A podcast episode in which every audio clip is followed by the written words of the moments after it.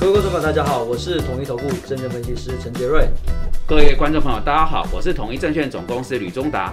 呃，副总，我们今天为什么要戴口罩呢？因为好像听说这个最近 BA 五 Omicron 这个 BA 五的一个感染好像又又扩大了，是所以为了做好防疫呢，所以我们今天还是戴口罩，跟各位观众朋友做今天的一个讨论。那我们今天要讨论什么样的一个话题啊？今天我们想讨论的就是联准会。那呃，我我想其实这个礼拜哦，其实大家都非常关注联准会的一个议题，因为在上个礼拜台湾时间八月二十六号的晚上十点钟，这个联准会主席鲍威尔他在全球央行年会上发表了谈话之后，造成了美股的重挫，那美债殖利率再度走扬。然后 VIX 恐慌指数也是大幅度的一个攀升。那呃，鲍威尔他这一次到底讲了什么话？为什么市场的反应会这么大？我这边帮大家整理了几个重点。第一个，联储会主席鲍威尔他讲了历史记录强烈的警惕，任何轻率的政政策放松。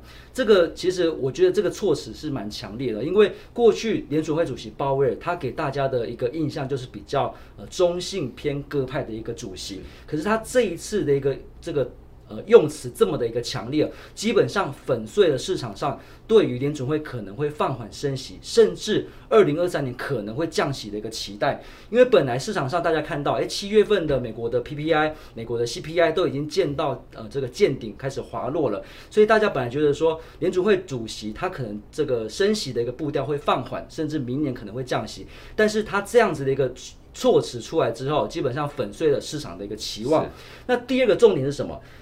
持续的升息，直到达成通膨目标两 percent。那我们大家都知道，联准会它的一个通膨最主要观察的就是核心 PCE 的一个数据。那刚好在上个礼拜，美国它也有公布七月份的核心的 PCE 的数字是年增了四点六 percent。那相较于六月份的年增四点八 percent，它其实是有。开始见到滑落，见见高滑落的、但是这样的一个数据，在联储会主席的鲍威尔谈话之后，其实好像有点显得微不足道，因为他提到呃通膨目标是两 percent，所以这个四点六距离二 percent 还是非常非常的一个遥远，所以会让大家担心，那这个升息难道遥遥无期，不知道什么时候才会结束吗？那第三个就是这个用词，我觉得也是非常强烈。他说，在升息的过程当中，可能会导致就业环境的变弱，所以就表示说，联储会主席鲍威尔他这一次强调，为了要呃降低通膨，甚至不惜让整个就业、让整个需求都都都都减弱，也在所不惜。所以我觉得呃联储会主席鲍威尔他为什么他过去的谈话跟他这一次的一个谈话会有这么明显的一个不同？不晓得副总这边有没有什么看法？是，呃，感谢主持人哈，各位观众朋友，呃，我想这几天大家已经看了不少对这次年会讲话的评论，我想切一个比较独特的角度，就是我一路观察鲍尔主席上任至今，从来没有看过像这一次他的讲话有这么高度哈强烈的所谓历史传承感。他的原话是这么讲的：我们对货币政策的思维是奠基于从七零八年代以来的高通膨哦，加上过去四分之一世纪我们所累积低通膨的一个经验。这就是一个历史传承，然后他特别凸显了前面三任主席的呃一些看法哈。首先，他谈说有三个重要教训，第一个教训是央行要能够承担起责任，然后落实偏低且稳定的通膨。他在这里引述了前联总会主席伯南克的一段话，他说伯南克研究过，在一九七零到一九八零这个大通膨的时期，刚刚讲这两项主张是被质疑的，但鲍尔说，现在联总会该当责，而且要稳住物价，抑制通膨，这件事情已经是没有争议。那他表示，我们对落实物价稳定的责任是毫无条件的，这是很强的一个决心，所以我认为是相当鹰派的一个讲话。再来，他提到第二个教训是，民众对未来通膨的预期将会是整个通膨情势一个重要的一个角色哈。那他特别谈了在呃，一九七九年，当时联总会前主席 Froker，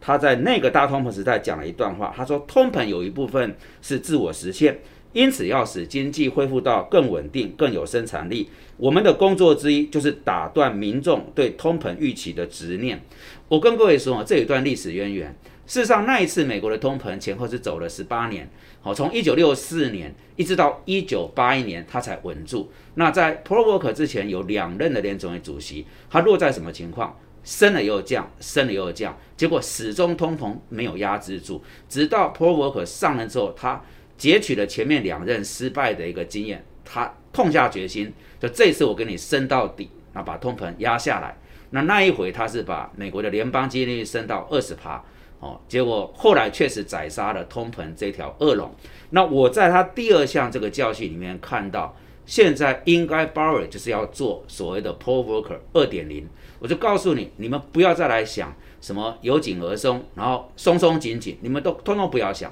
我这一次就是铁了心，要像四十年前那次的 Paul Volcker 一样，我就一路给他呃紧缩到底，直到把通膨压制。自己这过程当中，大家很痛苦，会付出经济衰退，那我们要承担。好，这是第二个，我觉得他在谈这个 p r o v o k e 里面所释出的一个强烈的信息。那第三个，他引述了前联总会主席格林斯潘，格林斯潘提了一话一段话，他说：物价稳定意味着家庭与企业预期。平均物价水准的变动是微小且渐进的，而这个会使得企业跟家庭在做财务决策的时候，根本是不需要考虑这个因素。那什么意思呢？就是我的物价如果是很稳定的时候，在我在做决策的时候，根本就不用去想通膨物价这件事情。所以我在这三任主席他讲话的引述看出来，鲍尔奇后面要做的事情就是我铁了心，你们不要再有任何妄想，那我要消灭掉所有人。哦，华尔街企业跟民众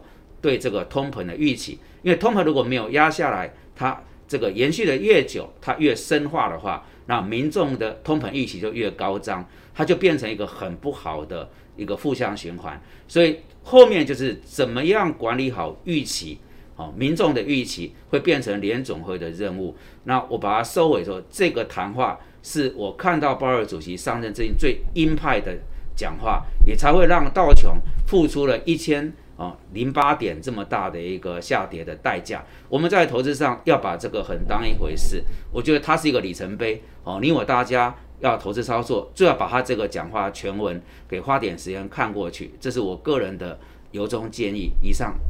好，我想刚才副总也提到，就是联准会主席鲍威尔，他这一次就是要效仿他的前辈这个 Paul Volcker，就是。不管怎么样，就是要把通膨给降下来。所以过去在七月份的 CPI、PPI 公布之后，其实市场上呃有两派声音不断的在争论，诶，觉得说通膨已经开始见顶滑落了，所以联准会可能要放松了。那另外一派是说，就算是见顶滑落，这个通膨数据还是很高，所以应该要持续的紧缩。所以市场上在过去七月份、呃八月份的这段时间，其实有一直有这样的一个声音出来。可是这个鲍威尔的谈话之后，基本上粉碎了这个要。呃，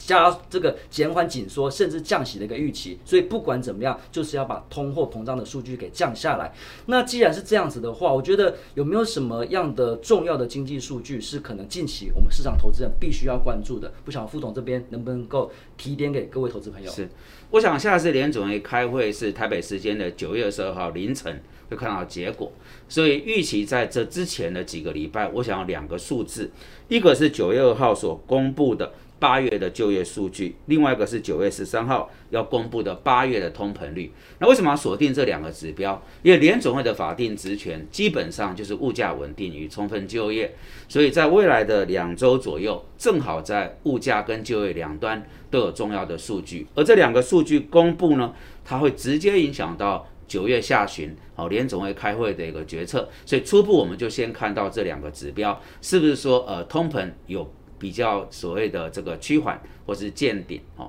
但如果没有的话，恐怕这个包尔这个鹰派的调性呢，还是会贯彻下去。我们保持呃持续的追踪。以上。是的，那呃，我这边也呃补充一下，刚才副总提到，他刚才说就业数据跟这个 CPI 的数据是非常重要的。那另外就是我这边补充一下，就是在核心 PC 这个呃物价的指数，它其实呃里面比重最高的是房租的一个部分。那以美国现在的一个房租来看的话，呃，似乎没有任何要降温的一个倾向，所以我会觉得说这个高通膨可能还会持续的延续下去。所以我想在联总会的一个态度来看的话，呃，可能还是会比较持续偏鹰派的一个这个做法。那既然这样的话，当然市场上资金面就比较不利这个股市的一个动能。所以现在在下半年的操作，本来大家可能预期说，呃，会否极泰来，因为通膨已经见顶了，因为美国要选举了，台湾要选举了。可是如果如如果说联准会它目前还是呈现这么鹰派的一个这个做法的话，其实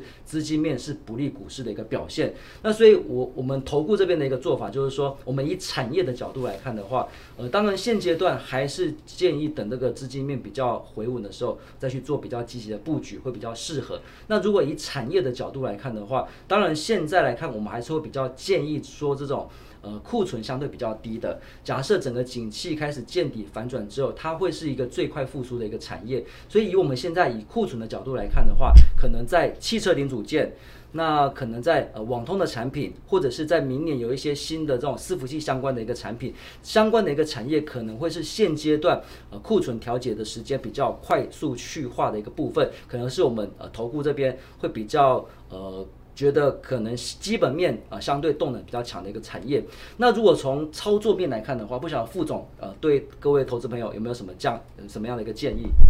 我想延续过去这几个月的基调哈，从去年年底以来，我不断诉求大财管哦，不要只看股票。那么我们谈的是美元保单，这当中包含美元的储蓄险或年金险，这个是一个打地基的角色，建议各位要先有一个配置啊，做保单检视。再过来股票的部分，延续了主持人绝对刚刚这样的一个调性，我会比较建议设好停利，就是说你买的股票如果有到一个价位哈，好的价位你就该卖啊，不要恋战，因为目前这个紧缩的环境底下，其实不太容易有能见度，有什么明确的方向，所以见好就收，设好停利是对各位股票操作的一个建议。第三个就是现阶段啊，可能这个情势对电子科技相对不利，那么锁定是防御型的配置。而防御型呢，如果以美国美国这边为首，我们认为就是包含像呃生机医疗啦、民生消费、电信服务跟公用事业。我想在中实表达这个频道，我也带了几次哈。那美股副委托以刚才这四个族群为首，那反映到台湾来的部分呢？呃，也是类似的哈，就是锁定在一些无论它情势怎么动荡啊，怎么变化，它还是有一个稳定的现金流啊，整个行业的特质不太会受到紧缩或者通膨影响，找这类呃属性的一个族群或是个股，会是现阶段比较好的一个投资布局。以上。好，像刚才副总也也提点了大家非常多，那我这边做个小结论，就是现在因为整个联准会的一个呃。讲法非常的鹰派，所以整个上半年大家担心的高通膨跟联准会紧缩的问题，好像又卷土重来。所以资金面的部分是可能要比较采取比较保守的一个做法。那产业的部分，刚才有提到，像是在网通，像是伺服器是能见度比较高的。那汽车就是中国大陆政策的受惠受惠股。那台湾的部分当然像是太阳能、风力发电是政策的受惠股，这些是比较不会受到系统性风险影响的一个产业。那如果就产品来讲，除了股票之外，刚才副总也提到很多比较偏防御性质的股，这个这个这个资产的一个配置。那另外就是说，你不管怎么样，不管什么样的资产，你还是要去这个设好停损跟停利的一个部分。所以我想这边来讲，其实今年的下半年，好像在联准会主席鲍威尔谈话之后。好像本来大家预期会海阔天空的一个这个这个盘势，好像又变得有点扑朔迷离。那下半年的操作，我想可能还是又回到上半年。其实它的一个呃忽多忽空的一个讯息是非常非常的多的。联准会的一个态度，通膨的数据怎么看？那我想产业的一个这个库存的一个去化的一个状况怎么样？那美中关系或者是说整个呃其他地缘政治紧张的一个这个影响，我觉得还是非常非常多的一个变数。那我想这边来来讲的话，还是呃呃，可以建议各位投资朋友定期的看我们呃吕中纳副总的这个忠实表达，因为都会针对国际上的一些重要的总经或者是这个地缘政治的一个部分，或联总会的态度，跟大家做最新讯息的一个更新。那我想副总有没有要补充的一个部好，那我们今天的节目就到这边。如果说大家觉得我们提供的讯息对你有帮助，也欢迎订阅我们的频道，按赞并分享给更多人。以上是我们今天的一个节目，谢谢大家，谢谢各位。